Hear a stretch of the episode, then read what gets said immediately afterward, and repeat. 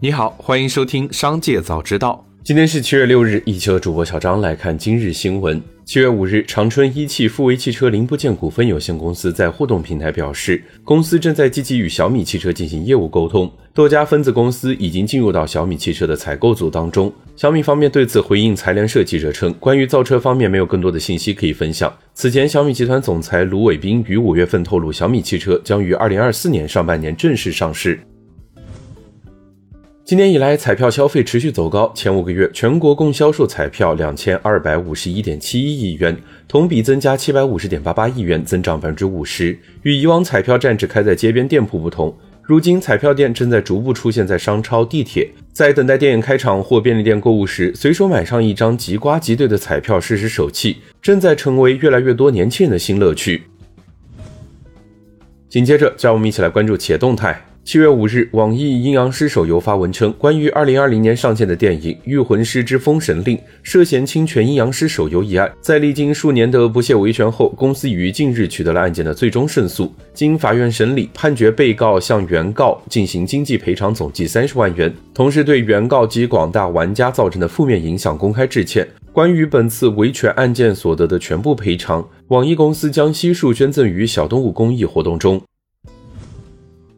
反映瑜伽发布声明称，任何的退费声明都是骗局，他们没有能力退费。虽然学校重启了，但大部分学生都是用来抵扣费用的。同时，声明表示，目前该机构在积极的开展瑜伽教练培训直播，也在和各大机构沟通，为其会员提供号卡。今后也会有更多的号卡选项推出，但近期不会有退费。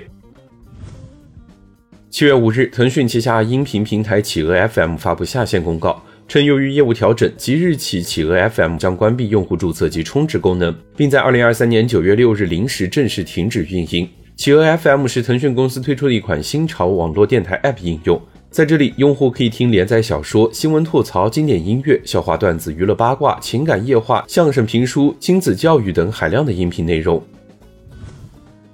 七月五日，贵州喜酒二零二三年半年营销工作会在贵阳举行。根据贵州喜酒公布的数据。二零二三年上半年实现销售额一百一十六亿元，同比增长百分之十三，如期完成时间过半、任务过半目标任务。由于台积电产能供应日益紧张，英伟达正在考虑将部分 AI GPU 订单外包给三星电子进行制造。行业观察人士指出，如果三星的三纳米试验产品通过性能验证，并且其二点五 D 先进封装技术满足英伟达的要求，三星可能会从英伟达获得部分的订单。六月份乘用车市场零售一百八十九点六万辆，同比下降百分之二，环比增长百分之九。今年以来累计零售九百五十二点八万辆，同比增长百分之三。全国乘用车厂商批发二百二十三万辆，同比增长百分之二，环比增长百分之十一。今年以来累计批发一千一百零六点二万辆，同比增长百分之九。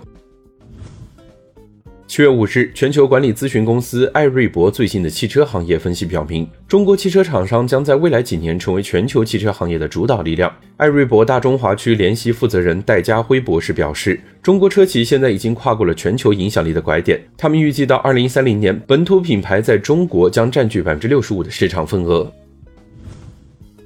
据教育部消息，二零二二年全国共有幼儿园二十八点九二万所，比上年减少五千六百一十所，下降百分之一点九。其中，普惠性幼儿园二十四点五七万所，比上年增加一千零三十三所，增长百分之零点四二，占全国幼儿园比例的百分之八十四点九六。学前教育在园幼儿四千六百二十七点五五万人，比上年减少一百七十七点六六万人，下降百分之三点七。其中，普惠性幼儿园在园幼儿四千一百四十四点零五万人，比上年减少七十四点一六万人，下降百分之一点七六，占全国在园幼儿比例的百分之八十九点五五，比上年提高一点七七个百分点。